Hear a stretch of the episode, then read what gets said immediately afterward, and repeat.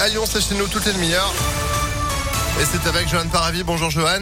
Bonjour Phil, bonjour à tous. C'est compliqué hein, ce matin sur euh, les routes avec la coupure de l'A7 à hauteur de Vernaison en direction euh, de Marseille à cause d'un carambolage impliquant une vingtaine de véhicules selon les pompiers.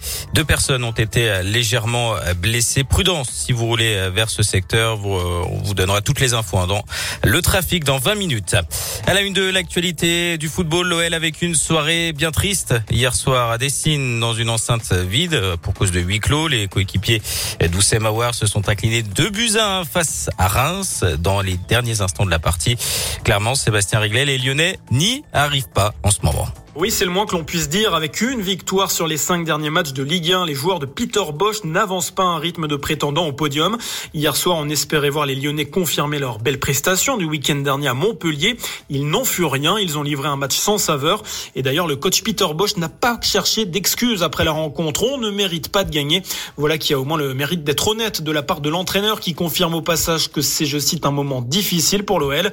Hier, ce fut un Lyon à réaction qui a réussi à égaliser avant de craquer une nouvelle fois en fin de match. Rendez-vous compte, depuis le début de la saison de Ligue 1, 22% des buts marqués dans le temps additionnel l'ont été contre Lyon. C'est trop et c'est sous pression que le club rhodanien se déplacera à Bordeaux dimanche. Ouais, inquiétant. LOL pointe désormais à la dixième place de Ligue 1. Il va effectivement falloir euh, se ressaisir hein, dès dimanche lors du déplacement à Bordeaux. Euh, notez qu'hier soir, Marseille s'est imposé à Nantes 1 à 0. Paris et Nice ont fait match nul 0-0.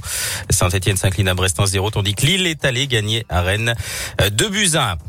J-6 avant le grand retour de la fête des Lumières à Lyon et on pourra profiter d'un avant-goût dès ce soir avec un spectacle de son et lumière euh, retraçant l'histoire de Lyon. Il sera projeté sur la façade de la basilique de Fourvière dans le cadre de la région des Lumières. Un spectacle qui dure 20 minutes et qui est gratuit. Il sera diffusé tous les soirs de 18h45 à 21h45 jusqu'au 2 janvier. Dans le reste de l'actualité, les députés qui ont voté à l'unanimité pour la création du délit de harcèlement scolaire hier à l'Assemblée nationale, il sera punissable de 3 ans de prison et 45 000 euros d'amende. La peine pourra même atteindre 10 ans d'emprisonnement et 150 000 euros d'amende quand les faits auront conduit la victime à se suicider ou à tenter de le faire. Le texte doit désormais être examiné par le Sénat.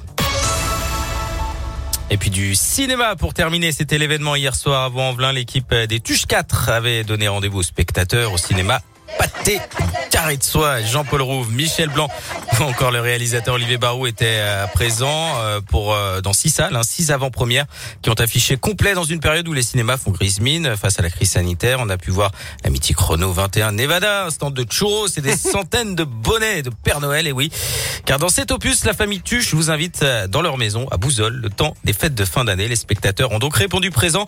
Un engouement qui a touché le réalisateur Olivier Barou. C'est les Tuche. Je crois que les gens, ils aiment bien cette famille. Euh, donc c'est pour ça que nous, notre travail, c'est de pas les décevoir, d'essayer de faire à chaque fois le meilleur film et raconter la, bonne histoire.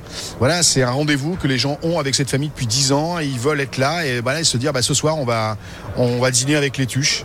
C'est pour ça qu'ils sont au rendez-vous et ça nous, ça nous fait chaud au cœur. Hein. C'est, c'est très émouvant pour nous et très impressionnant à chaque fois qu'on arrive dans un cinéma et qu'on se dit voilà, il y a cinq salles, six salles, quatre salles, deux salles pleines à craquer, avec des enfants, avec des grands-parents qui reviennent au cinéma. Heureux, tout simplement. Ça nous fait plaisir.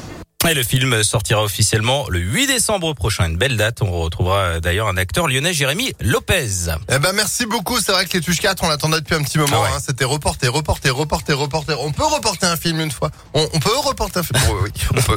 Merci beaucoup, Johan, pour euh, cette info à retrouver sur impactfm.fr. Vous êtes de retour à 8h? Eh ben oui, à tout à l'heure. Allez, à tout à l'heure, 7h34. Météolion.net